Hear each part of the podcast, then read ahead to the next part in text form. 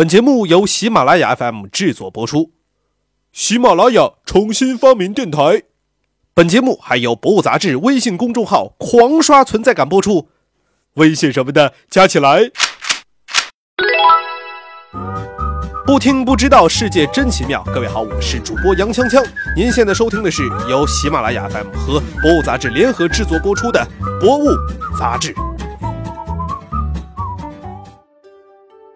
如今的动漫还有游戏当中呢，常见到日本战国时代的题材，乱世涌现的各路能人当中，真田幸村还有宫本武藏常常被相提并论。后世传说当中，他们都是武艺逆天的高手，各有一干神乎其神的传说。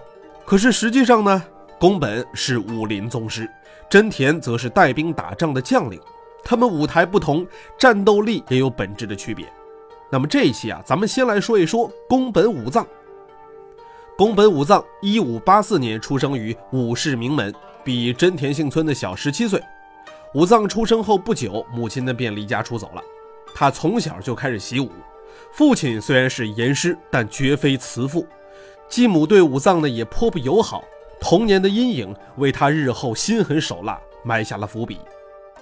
宫本武藏十三岁那年，有个著名的武师有马喜兵卫上门来找他的父亲比武。但这个时候，父亲呢已经去世了，于是武藏就代父应战。喜兵卫呢成名已久，没把这毛头小子当回事儿。而宫本武藏的人高马大，履历过人，武学上已经颇得父亲的真传。结果呢，喜兵卫因为轻敌，当场就丢了性命。这一战的具体经过呢，出自于宫本武藏的自传。虽然说啊疑点颇多，但是已经能从中窥见宫本武学之要领。那就是一切招式都是为了快、准、狠的置对手于死地。出战告捷以后，宫本武藏踏上了浪迹天涯的踢馆之旅。二十岁的时候，他在京都挑战各大门派高手，其中有一个人呢擅长使用锁链镰刀，宫本武藏就在跟他的对决当中琢磨出了双刀并用的招数。击败这一干对手以后，他开创了一个专使双刀的圆明流。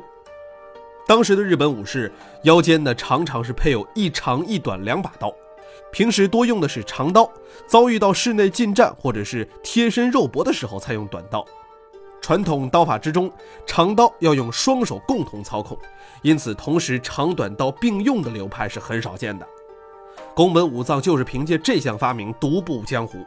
在他三十岁的时候，他已经周游全国，决斗六十余次，从来没有过败绩。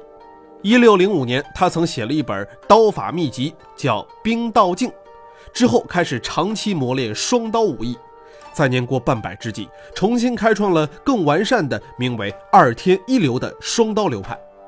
这个流派技术上强调的是两手长短刀的动作协调，精神上则是提倡人刀合一，一击必杀。那么，宫本武藏以其不败的记录和这套独门武功，被尊为剑圣。由于常年游走江湖，并且从未战败，宫本武藏的后世传说跟真田一比只多不少，而且还往往非常的玄幻，比如说斩恶、斩精、斩鬼、斩妖等等等等，所向披靡，刀下无不可破之物。这位武林高手在日本人民心中啊，成为了类似武圣关公一般的存在。什么样的存在呢？那就是自带保境安民、镇宅辟邪的光环。但是实际上呢，他既没有关公那样的军政职务，也从不行侠仗义，只是一个专心练级的武痴，却不能算是真正的侠客。虽然宫本武藏单打独斗非常的厉害，上战场却不是他的强项。让真田幸村名扬天下的大阪之战，其实宫本武藏也参加了，不过呢，他只是作为德川家外聘的客将出场，并没有记录表明他被分派了什么任务，也没有留下什么战功。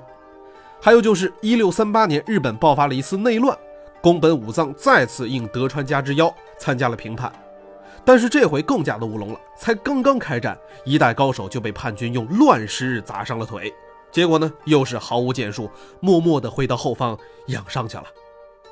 宫本武藏晚年隐居起来，潜心撰写他的五轮书，书成不久，六十二岁的他就去世了。